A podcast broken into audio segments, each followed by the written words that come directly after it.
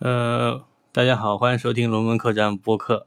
然后刚才那个旋律大家也听到了，今天我们也要谈一部恐怖片了。然后今天呢，很不好意思，又是我一个人了。然后那个律师也非常忙。然后呢，也是源于最近呢，因为进入了那个国产片保护月嘛。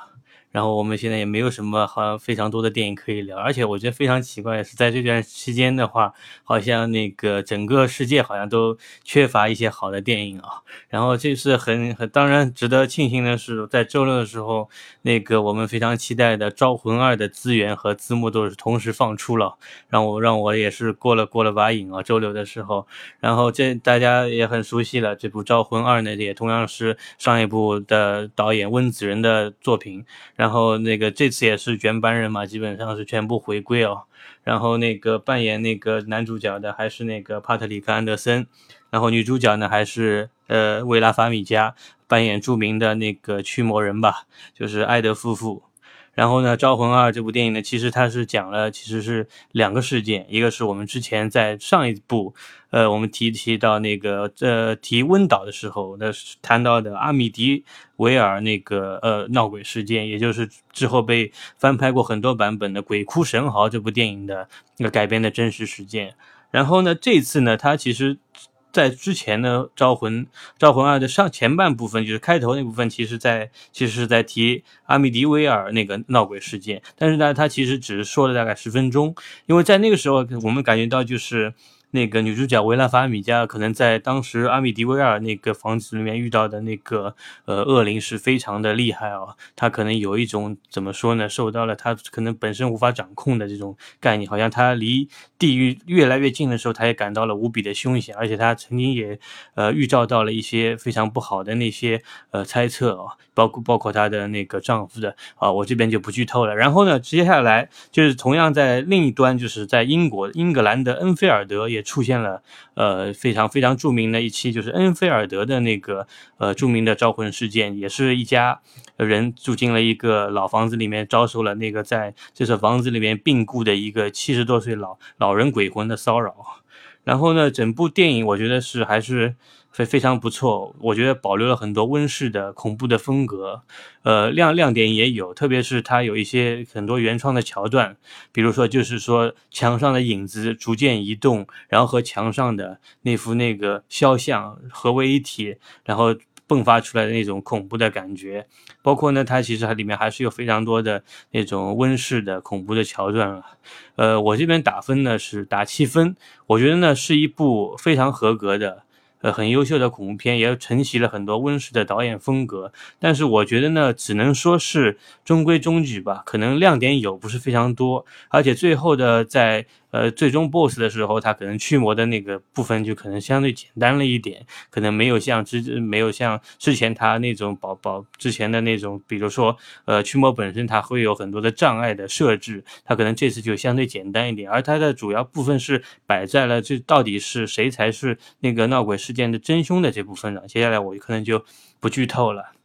因为我觉得在目前的。呃，恐怖电影的情况是缺乏佳作的情况下，我觉得《招魂二》还是相当的优秀的，可以说是碾压很多呃这些接下来是非常做的粗制滥造的一些电影，呃，恐怖电影。然后呢，我这边还要提的是，在那个今年的那个 First 青年电影节上，有一部那个国产的一部八九年导演的呃叫《中邪》的电影，好像是受到了很多人的追捧啊。它可能也是一部可能说是中国意义上一部真正的可以谈称得上是恐怖片的。一部电影，当然了，我因为它只是在小范围放映嘛，呃，我也没有看到过这部电影。然后呢，我是觉得他可能他也看过了很多的采访，说他本身呢是去开是有很多那种怎么说呢，中国的本土的一些驱魔化的东西，它可能就是一些呃烧纸人或者跳大神这种东西，这些。这些元素呢，我们可能在之前的那个罗混正导演的那个呃哭声里面，我们看到了，就是东北那边的可能一些就是萨满教的一些招魂仪式。然后呢，我们这边看到看上去就是说，可能在中国嘛，因为审查的关系，首先呢是不能有鬼，然后呢也是就是跟我们之前看《寻龙诀》一样的话，就是那些人说的就是。真正的唯物主义者是无所畏惧的嘛，就可能说我们必须要把找出一个很唯物的一个解释来解释这样所谓的灵异事件。当然了，我本人还是没有看过这部电影，我觉得它可能也是采取，因为它本身的成本非常低嘛，大概只有二十万嘛。它也可以，可以，它也是基本采用一个伪纪录片的形式，就跟以前的那个呃女巫布莱尔一样。然后呢，我的想法就是说，呃，可能呢，我是觉得。由于呢，外界呢可能对这种电影呢，因为我们中国很缺乏好的恐怖片嘛，所以说他可能就是把过多的一些期望寄托在某一某一个人或者某一部电影上面。但是我觉得是这样子的，就是说，呃，本身呢，他因为没有他因为参加的是青年电影节嘛，他可能不会大范范围呃放映，他可能可以打一些擦边球，避过一些审查。当然了，我们觉得就是说，我可能觉得他也有本身的探索，因为他在 FIRST 电影节上呃获得了一个这个呃艺术探索奖嘛。我觉得他可能在一些呃恐怖片类型上面，包括他一些那个艺术表达上面，可能有一些他的想法，我觉得是非常非常好的。但是我觉得就是说，可能我们现在听到的媒体可能会把我们的预期拉得很高。当然，我们可能其实看到真正的样片之后，我们会觉得可能啊呃不如我们想象的，这可能就是一种捧杀的效果。所以说我还是觉得能够希望。希望，呃，这种东西我们就好的能够良性循环嘛。当然，我觉得那个恐怖类型片嘛。呃，是这是一个类型片的非常重要的一个门类嘛，包括它也是非常的怎么说呢？呃，非非常的有那个商业价值嘛，因为本身在现在我们非常的就是明星导向嘛，有明星的片头基本要占去那个电影总成本的大概三分之一的情况下，如果是恐怖片的话，它可能成本非常成本不会有那么高，也不需要太多明星，但是它可能回报会非常高，可能是十倍、二十倍这种样子的，这就是恐怖片的魅力。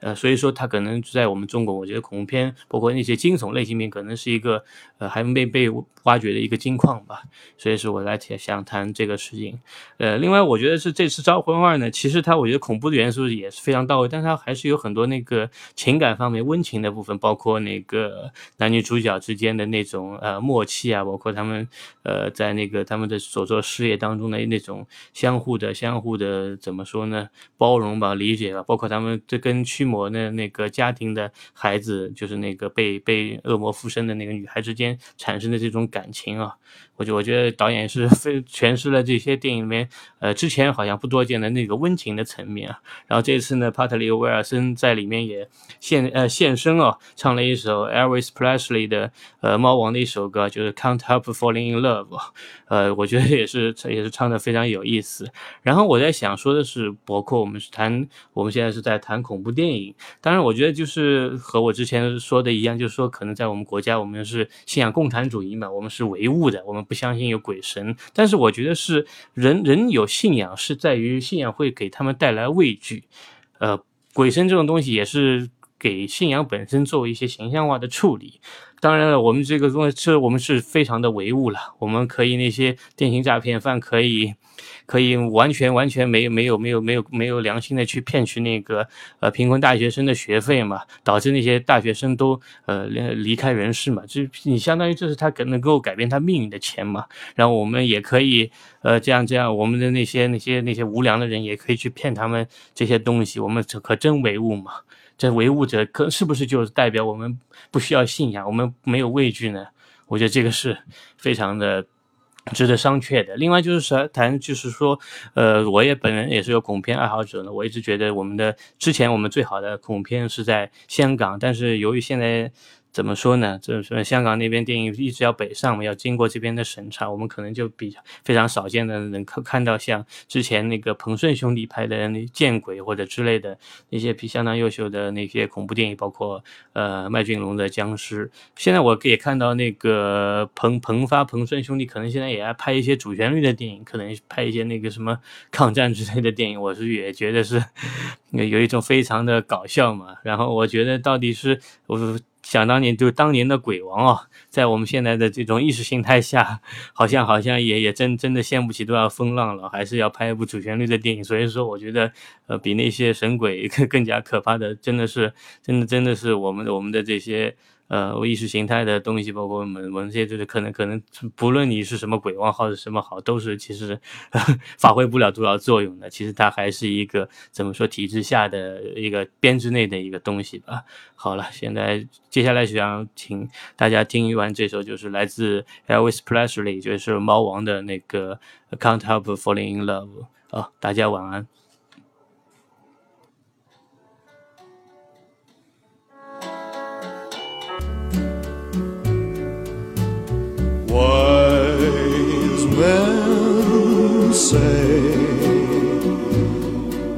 Only fools rush in, but I can't help falling in love with